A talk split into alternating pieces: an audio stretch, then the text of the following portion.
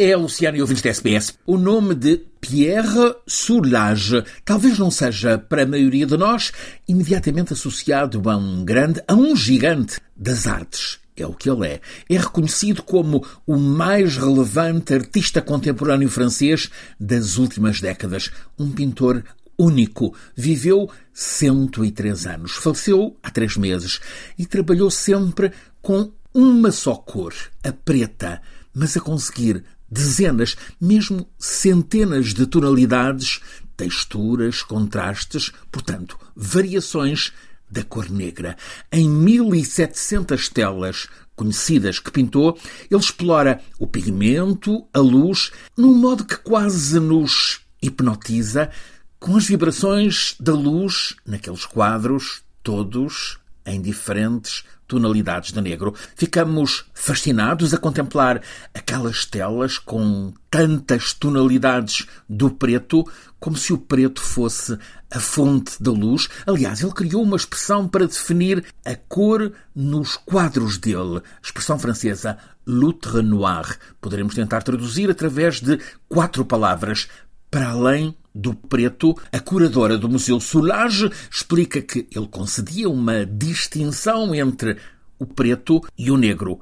A cor, nas telas dele, genericamente é preta.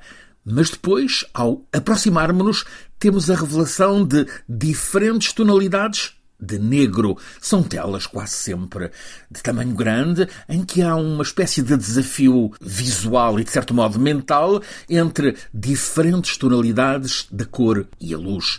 A nossa sensibilidade é puxada para descobrir as fisionomias que Soulage pintou na tela, ele explora a profundidade, digamos, metafísica naquele expressionismo abstrato. A Sotheby's, em Nova York, há dois anos, vendeu uma tela dele por 18 milhões de dólares. A retrospectiva Pierre Soulage, há uma dúzia de anos, no Centro Pompidou em Paris, teve mais de meio milhão de visitantes. Também em Paris, o Museu do Louvre, em toda a existência, organizou três exposições individuais. Uma foi dedicada a Marc Chagall, outra a Picasso e outra, há três anos, só com quadros de Pierre Soulages. O Guggenheim de Nova York dedicou-lhe uma exposição. Há telas dele no MoMA, também em Nova York, no Museu de Arte Moderna de São Francisco, no Fine Arts de Montreal, também no de Houston, na Tate Gallery de Londres, no Reina Sofia em Madrid, e também há uma tela de Solage no agora Museu de Arte Moderna CCB, ex-Barardo, em Lisboa. Mas há um museu inteiramente dedicado a Pierre Solage. É em Rodez, no sul de França, o lugar onde ele nasceu e viveu. É a França campestre, atmosfera mediterrânica, está a cerca de uma hora da autoestrada de Toulouse. Rodez é uma cidade calma, umas 50 mil pessoas. A atividade principal é a agricultura. Tem uma fábrica grande de eletrónica, tem catedral, tem um pequeno aeroporto e há uma dúzia de anos a cidade decidiu criar um museu dedicado ao mais ilustre nascido e residente em Rodez, precisamente Pierre Soulages.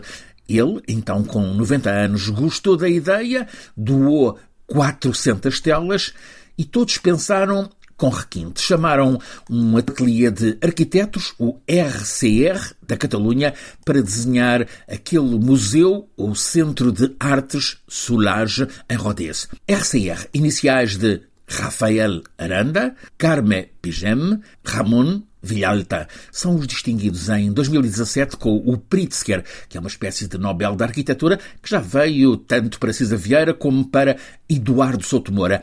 A arquitetura dos RCR distingue-se pela simplicidade, pela integração do construído na paisagem natural, sem espalhafatos. O Museu Soulage, em Rodez, aparece subtil, paredes cor de terra, no meio do muito verde de um bosque. Desde que há este museu Soulage, Rodez passou a ter visitantes de todo o mundo. O museu já teve um milhão de visitantes. Jovens arquitetos do Japão, admiradores de arte das Américas, muita gente com raízes em África, Multiplicam-se em Rodez os alojamentos, o turismo rural, enotecas, restaurantes. Em suma, Rodez com o Museu dos RCR e com as telas de Soulage, está plena de energia. É uma outra demonstração de como um centro de artes com simplicidade, mas beleza profunda, pode ser transformador.